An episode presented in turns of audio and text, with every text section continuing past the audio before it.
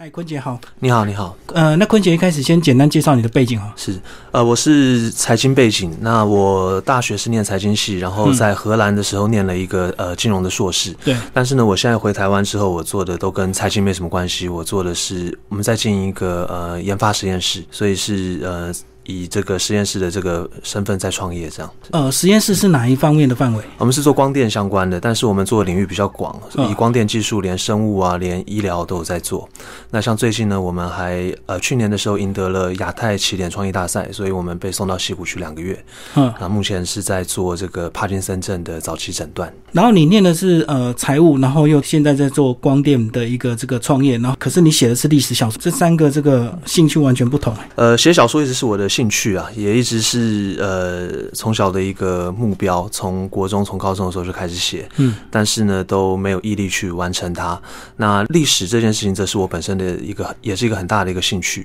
所以呃，在荷兰念书的时候，就呃想说，我能不能把这件事情好的完成呢？来写一个跟荷兰的商业有关的一个呃历史小说。那很庆幸我有完成它。哦，所以这本书是你在荷兰念书的时候完成的。在荷兰念书的时候开始收集资料，但是回台湾之后才完成的。嗯嗯嗯。哦，所以它表面上是历史小说，可是它有点是呃商场上的一个这个小说，就对。是是是。嗯，跟我们讲一下这个呃小说的背景，好不好？这个背景是从大概是一五九一五九四年、一五九五年开始。那那个时候呢，荷兰他们遭遇到这个呃，目前那个时候是在和呃西班牙的统治之下，那他们。呃，想要独立，独立的原因是因为他们在呃西班牙对他们征了很苛很严苛的税收。嗯，那除此之外呢，在这个议会里面呢，他们也没有代表可以为他们发声，所以他们抗议，抗议失败之后呢，就想酝酿独立。在独立的这个过程里面，他们除了在地面上、在海面上跟葡萄牙人、呃西班牙人征战之外，他们也发现他们在资金上面是远远不足的。嗯那于是呢，他们就想说，OK，能不能在呃东印度的这个香料的商业事业。上面呢，跟葡萄牙、西班牙人来竞争。那个时候的葡萄牙是隶属于两牙王国，也就是西班牙的呃属地之一。呃，所以呃，对葡萄牙人的商业竞争，也变相的是在帮助他们在呃跟宗主国西班牙的商业竞争。所以那时候西班牙的这个国力这么盛大，是是，那个时候的西班牙呢是属于哈布斯堡王朝。那哈布斯堡王朝的这个查理五世呢，他那个时候是几乎是欧洲之王了。他不只是奥地利、匈牙利，呃，连西班牙、葡萄牙都是属于他。那荷兰在当时只是他旗下的十七个行省之一。那他传给他的儿子菲利一世之后呢，把王国分成两段，呃，东边的这个神圣罗马帝国呢，交给他的弟弟去呃管理，西边呢。交给儿子菲利一世来管理。那那个时候刚好兴起了这个宗教宗教改革、宗教战争。那西班牙是属于天主教的这个集团，而荷兰是属于新教的集团。西班牙当初克重税是对每一个这个旗下的这个呃凡属国都都是克重税，对他本身自己也是吗？他是对他的反属国课了很重的税。那除了一方面课重税之外，呃，主要荷兰人不满的有两个原因。第一个原因是课税，但是我在你们的议会里面却没有任何人来做一个代表为我们发声。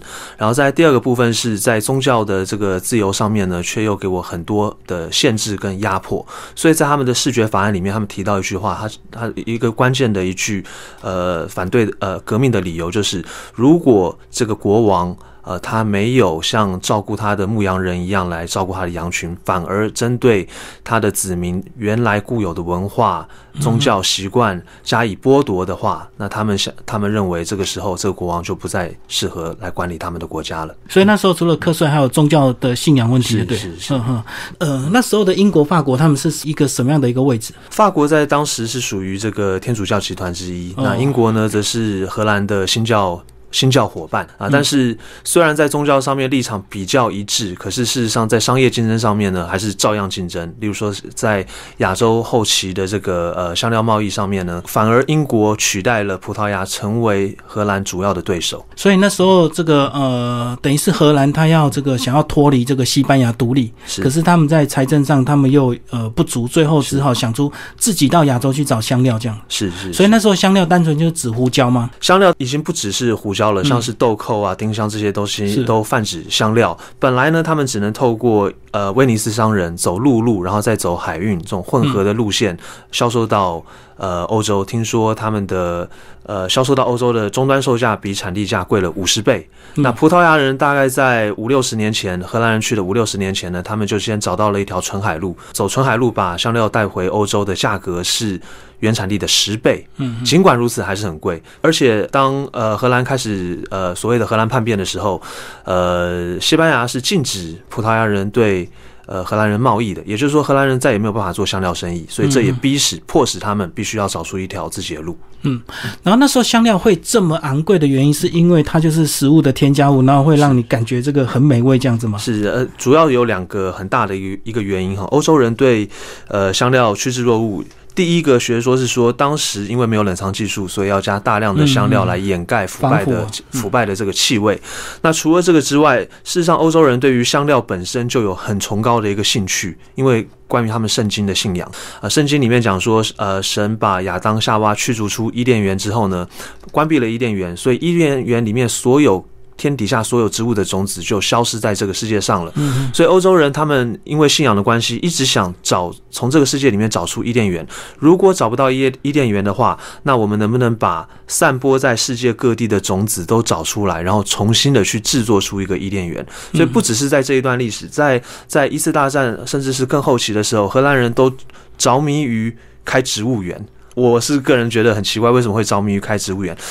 法国人、荷兰人，整个欧洲都着迷于要开植物园，收集各地的种子，这样。所以就为了复制伊甸园，复制伊甸园是他们的一个一个理想之一。对啊，那时候是一五九五年，所以那时候会有这样的一个算是比较迷信的想法，也是理所当然。是是是。嗯嗯嗯。然后讲一下，当他们真的要出发到这个呃亚洲去找香料的时候，其实他们面临很多的困难，对不对？是。其实，在书里写的还蛮精彩的，就是说，呃，他们一开始光是要出海航行，他们国内就有支持跟反对的一个意见。对。嗯，从来没有一个荷兰人成功的走纯海路到达那么远的地方。嗯，甚至荷兰人在远洋的航行上面一直是很受挫的。书里面没有提到，但是像当时荷兰人想要往北走，往北走突破北极，然后到亚洲去，砸了很多很多的钱，全部都失败，死了无数的人。嗯，那呃，所以当他们想要到呃香料群岛去的时候呢，是很多人是唱衰的。啊，但是荷兰人是很有策略的来进行这件事情。他们一方面派出了商业间谍到。呃，里斯本，葡萄牙里斯本去窃取海图。那除此之外呢，他们也去找了各式各样有经验的顾问来指导他们。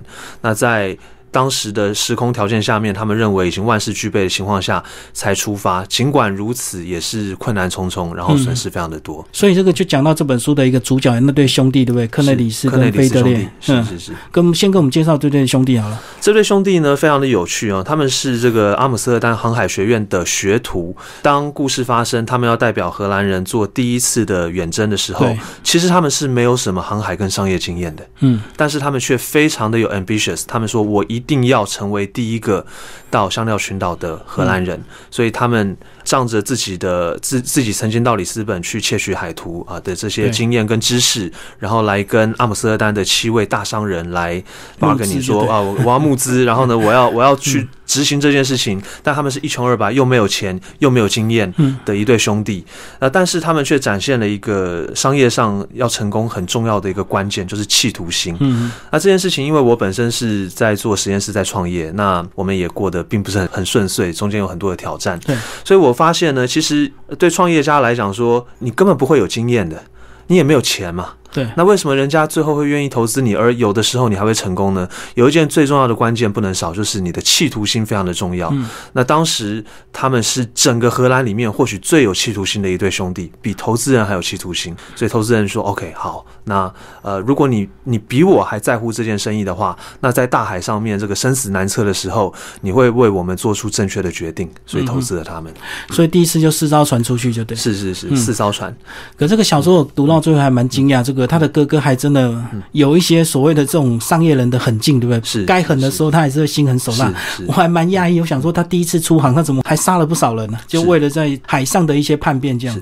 德豪特曼的兄弟的哥哥叫科内里斯，对，科内里斯在所有的史料里面都被描述成是一个暴躁凶残的人。嗯，那他在亚洲的行事准则就是，如果有什么误解无法用言语去化解的，就是诉诸于武力。他的第一次远航跟第二次远航都是诉诸武。独立。事实上，从长远来看都是不好的啊。但是这就是他的一个风格，或许也是当时欧洲人看待他们不懂的事物的这个态度。我不懂，那我就我很害怕，我也很我很害怕，所以我就诉诸于无力。因为诉诸无力的原因是因为恐惧，可能并不是因为说我要占领你，而是诉诸于。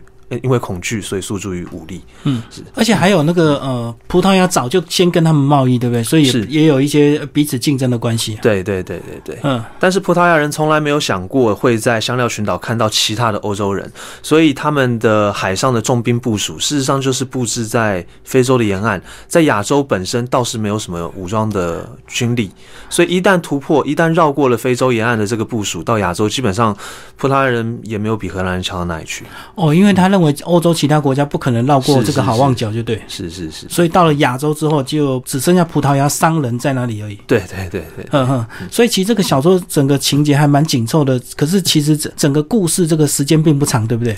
时间并不长，但是很痛苦，所以写的很长。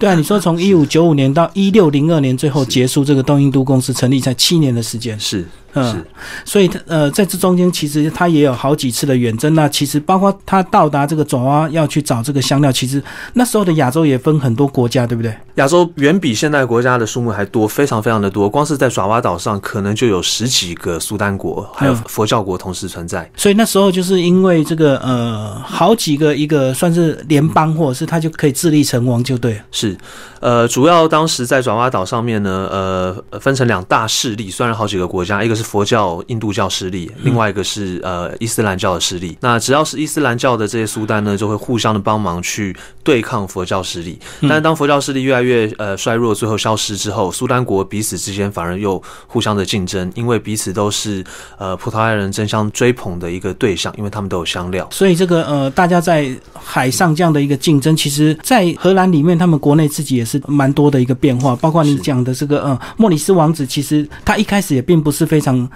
犹豫不决，不知道要不要支持这样的一个远征。是，呃，对莫里斯王子来讲，他从头到尾就是个军人，他在乎的事情，或许他也没有时间在乎别的事，因为他每天都是在呃解围阿姆斯特丹、解围莱登，一直到处在呃跟西班牙人作战。嗯，当时让。一个理由让他支持要做这件事情是，他很需要军费。对，打仗是非常非常花钱的，而且从来没有人想过打仗要打那么久。嗯，最后从后事事后来看，他们打了八十年，哦，纠缠 纠缠了八十年，所以中间本来是为了呃说荷兰人对他们磕了重税，结果因为打仗，他们反而对自己磕了更重的税。啊，所以人民都没有办法去支持继续打这种独立战争。他唯一莫里斯王子他唯一可以做的事情就是为国家要开源，为国家要开源，所以他支持。的这个事情，对，所以就是要让这个传出去去找香料，就对，是是是是，嗯嗯。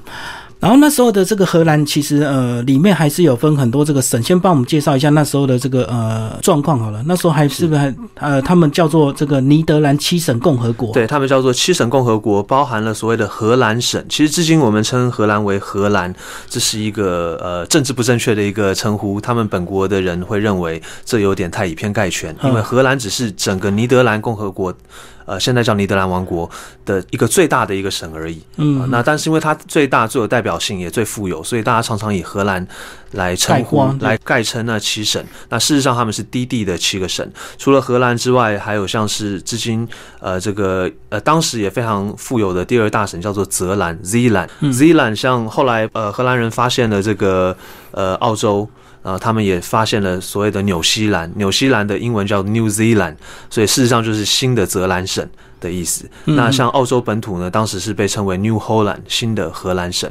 除了像荷兰、泽兰、乌特勒支主教区，当时总共有七个省。那后来还有陆续的一些飞地在加入。所以他们当初就是联合想要独立，脱离这个西班牙，就是是是是是。嗯嗯。而且彼此之间，他们可能还有在政治或是商业上的一些立场的一些竞争关系。对对，因为他们是一个松散的组织，他们不是一个中央集权的一个王国啊。所以像我刚刚虽然提到莫里斯王子，但是不好意思，这个王子呢。事实上他只是荷兰的执政是要选举选举出来的，他并不是世袭的这个呃王权。所以如果他一旦这个远征失败的话，他可能就会被人家赶下台，他可能又输了这个选举。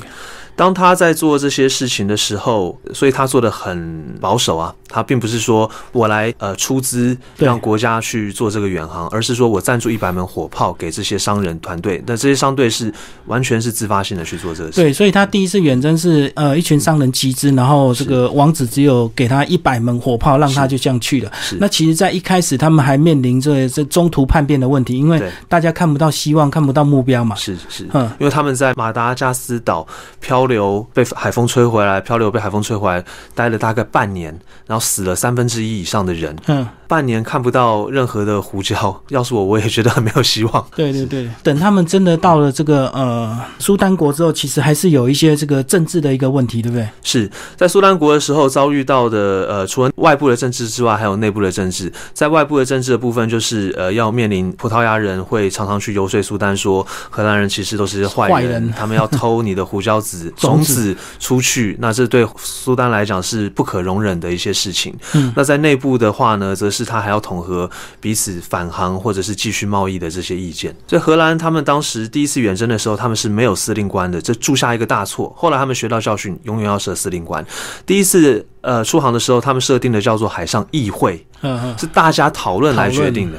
所以这注定就是大家会意见不合，那呃要用投票的方式来解决。可是这一个模式对荷兰人来讲是很习以为常的，他们在陆地上的时候是习以为常，叫做合议制。对，因为荷兰是一个在海平面以下的一个国家，他们要要做很多事情都要全民一起出资、一起讨论、一起来做决定。所以他们这个合议制呢，最早是用用来盖堤防跟盖风车抽水的时候，他们就是用这个方式来做决定啊。所以他们认为在海上这一套也行。得通，但是后来发现生死存亡的时候是行不通的，所以有时候这个决胜千里这一瞬之间呢，所以如果没有司令的话，有时候这个就错过反击的那一刻，对对对？对，嗯嗯，好，那其实当他们第一次这个勉强把这个呃一些香料载回这个呃荷兰之后，它是其实账面上还是亏损，账面上是亏损，事实上本来应该会亏损的更多，嗯，但是在他们返回荷兰的前一刻呢，这个葡呃香料的这个价格呢暴涨。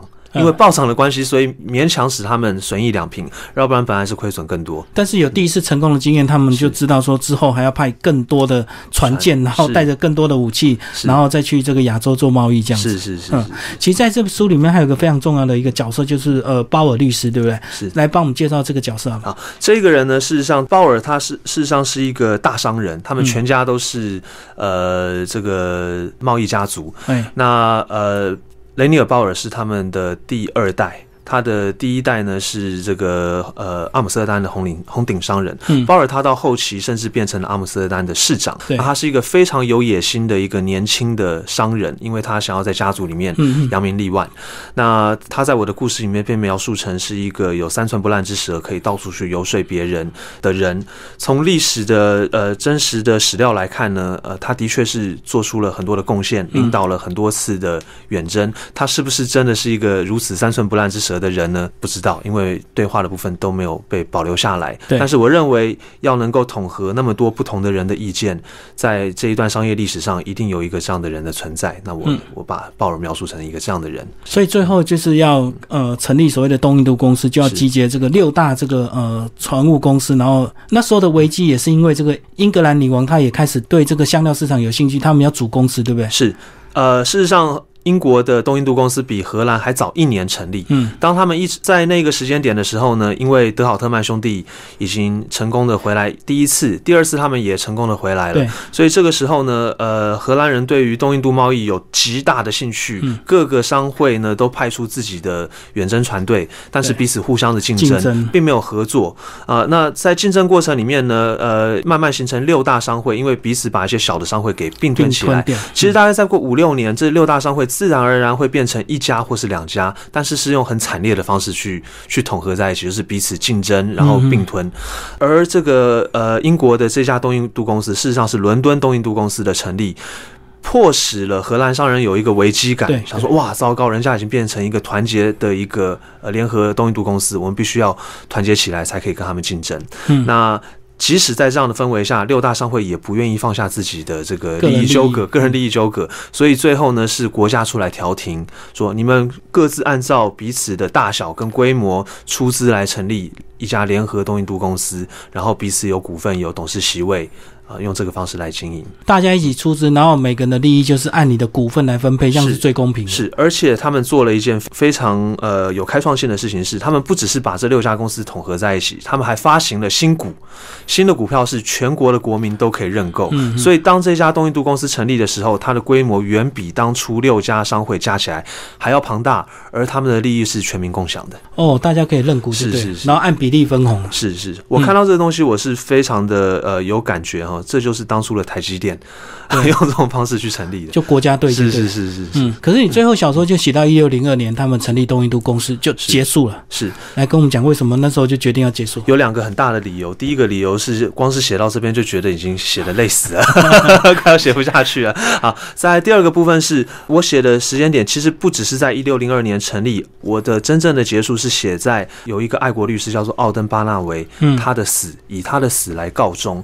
奥登巴纳维这一个呃国家的法议长，呃也是一个爱国律师，对，他和这个鲍尔这位商人，还有这个呃莫里斯王子三个人，当初算是政商命运共同体，一起促使东印度公司的成立。对对，最后呢，却因为理念不合而被鲍尔还有这个呃莫里斯王子给政治迫害，最后处死。嗯，那为什么会理念不合呢？因为后来荷兰人还想成立另外一家公司，叫西印度公司就。往西边。这一家公司是专门做奴隶贸易的，嗯，专门做奴隶贸易，还有去做海盗行为的。嗯而奥登巴纳维他认为我们做这样的事情是没有意义，所以双方起了政治上跟商业上的一个冲突。嗯那最后呢，鲍尔呢，他是。呃，在一开始好像是一个很有理想的人，但是到后来，他认为我们要赚更多的钱，现在美洲才是我们经济成长的动能，所以我们要做这件事情。而奥登巴拉维，你反对我，那我必须要斗争你。这个故事呢，很引人深思的地方是一开始大家是为了要团结起来抵抗西班牙的统治。呃，要保留自由的声音，嗯但是到最后呢，这些曾经被压迫的人却容不下跟他们不同的声音。我认为故事应该停留在这个地方做一个结束。其实现在很多政治现实也是这样。是是，当你是在野党，可是变成执政党之后，你的立场就不一样了。那我希望大家可以保持初衷，就是了解我们我们真正当初是为何而战，嗯然后呃，记得对不同的声音给予宽容，这样其实我再往后写就更精彩，就开始要带入台湾这个台湾澎湖的这些历史了，对不对？是是是是。啊、所以这停留在一六零二年，那剩下的也可以让读者自己去追寻了。那其实你后来也有到荷兰这个这对兄弟的这个墓园去看看，在你的后记里有提到是，是是，嗯讲一下你那时候的感受好不好？呃，德豪特曼兄弟他们出生的地方叫豪达，豪达啊、呃那豪达是这个起司之城，所以事实上我们在台湾买到那些高级的 cheese 全部都是来自于豪达。气死！对对对嗯，呃，荷兰文叫 Cas。嗯那呃，我以前呢从来没有去过豪达，它虽然就在我念书的乌特勒支的隔壁，嗯从来没去过。呃，后来因为工作的关系，有机会再回到荷兰的时候，那时候我已经知道他们来自于豪达，特地跑去看。去看一下。那沿着那条小路走，他们叫做好特曼路。好特曼运河、好特曼路，那会找到一个公园，纪念公园叫做好特曼纪念公园。就，纪念他们，完全没有人，嗯完全没有人。那有一个小小的一个纪念碑，然后上面全部都是青少年用粉笔的一些涂鸦。嗯那个纪念碑上面呢刻了四条小船，还有一个地球仪。这个地球仪呢被一块布给盖住，然后被掀开了一半，就象征德豪特曼兄弟为荷兰人揭开了世界的另一端的面纱。那石碑上面用古荷兰文，就是类似像荷兰的文言文，呃，大致上的意思就是说，这个景致呃纪念这个德豪特曼兄弟为。呃，共和国草创了公约，意思就是成立了东印度公司。那在我研究完这一段历史，然后把它写成写成书之后，再亲眼看到这一个纪念碑上面却都是青少年的一些涂鸦没有人来管理这件事情，我突然很感慨，就是当时认为去东印度是一件多么了不起，多么投了多少的钱，然后胡椒的贸易、香料的贸易是那么重要的事情，但是在四百年后，却没有人再记得这一个这一对兄弟的贡献。嗯嗯，事实上，哥哥科内里斯的贡献呢，他只在亚洲的这个历史上面留下他是一个很暴虐的暴虐者的一个形象。但是弟弟菲德列克呢，他除了东印度的这一段冒险经历之外，他还是一位天文学家。对，所以事实上很幸运的，他和另外一位这个呃领航员凯泽两个人在呃海上漂流的时候，他们去记录、观测跟记录了十二个南天的星座，而且把他们命名为十二个荷兰星座。而这十二个荷兰星座至今仍然挂在天空中，而哥哥的成就已经没什么人记得了。所以我觉得很发人深省。假如我们真的想要在这个世界上留下一些什么东西，我们应该用什么样的方法跟态度呢？所以两个真的是不同的命运啊！因为其实我看到小说那部分，哥哥莫名其妙就被 被杀掉了，也也是蛮感伤的。是是。好，那其实呢，在第一次这个远航的时候，那时候派了四条船哦。那四条船呢，当然是最后回来只有几艘。最后回来呢，总共有三艘，而他们的阿姆斯特丹号已经沉没了。是呃，因为破损不堪，所以他们决定在海上把它烧掉。嗯，那其中有一条小船呢，叫做白鸽号。对，白鸽号它严格而言并不是载货船，它是一条前导船，前导舰，所以它做的体积比较小，比较轻快，比较轻快，很少的人就可以操控。那这艘船呢，在第一次远征、第二次远征。乃至其后的这个发现澳大利亚，都是这艘白鸽号的功劳。它是一条冒险的一个小船。那所以我在书里面呢，特地写了一张章节，是写这个呃威廉杨颂，这是白鸽号的继任的舰长，他如何驾驶这个白鸽号在万丹的这个海战上面去穿梭。那我也希望借由描述这条小船的这个形象，来激励我的读者，或者是激励看到这段历史的人，我们要有白鸽号的这个冒险泛滥的这个精神。哦，所以等于是这艘小船在第一次海战的时候，还立了非常大的一个功劳。对对，有存活下来。嗯嗯，不然他们可能四艘都回不来了。是是是是。好，那最后那个呃，坤姐帮我们总结你这本书好不好？这本呃《蓝船东去》，那你期望带给我们台湾的读者哪一些醒思的部分？因为其实我们提到东印度公司，我们大家都只有想到这个来到台湾这个占领台湾这样子。是是是。很多人问我说，为为什么不写台湾这段？除了像我刚刚陈述的理由之外，我认为一家公司，它是一家历史上最成功的贸易公司。对。任何公司最有趣的部分、最值得我们探讨部分，就是创业的这个阶段。而他创业的理由，他遭当时遭遇到了困境，跟现今的台湾有非常多相似之处。所以我希望台湾人来阅读这本书的时候，可以从里面借鉴到一些呃精神。我们是不是更应该放下彼此的成见，好好的团结在一起？那除了这个之外呢，我里面借用了白鸽号，还有另外一个生物叫渡渡鸟的这个形象，给读者呃两个，我希望带给读者两个呃。呃，精神。第一个就是我们要有白鸽号的冒险泛滥的精神，但是同时我们要对渡渡鸟这一个生物突然从历史上灭绝产生一种宽容跟怜悯。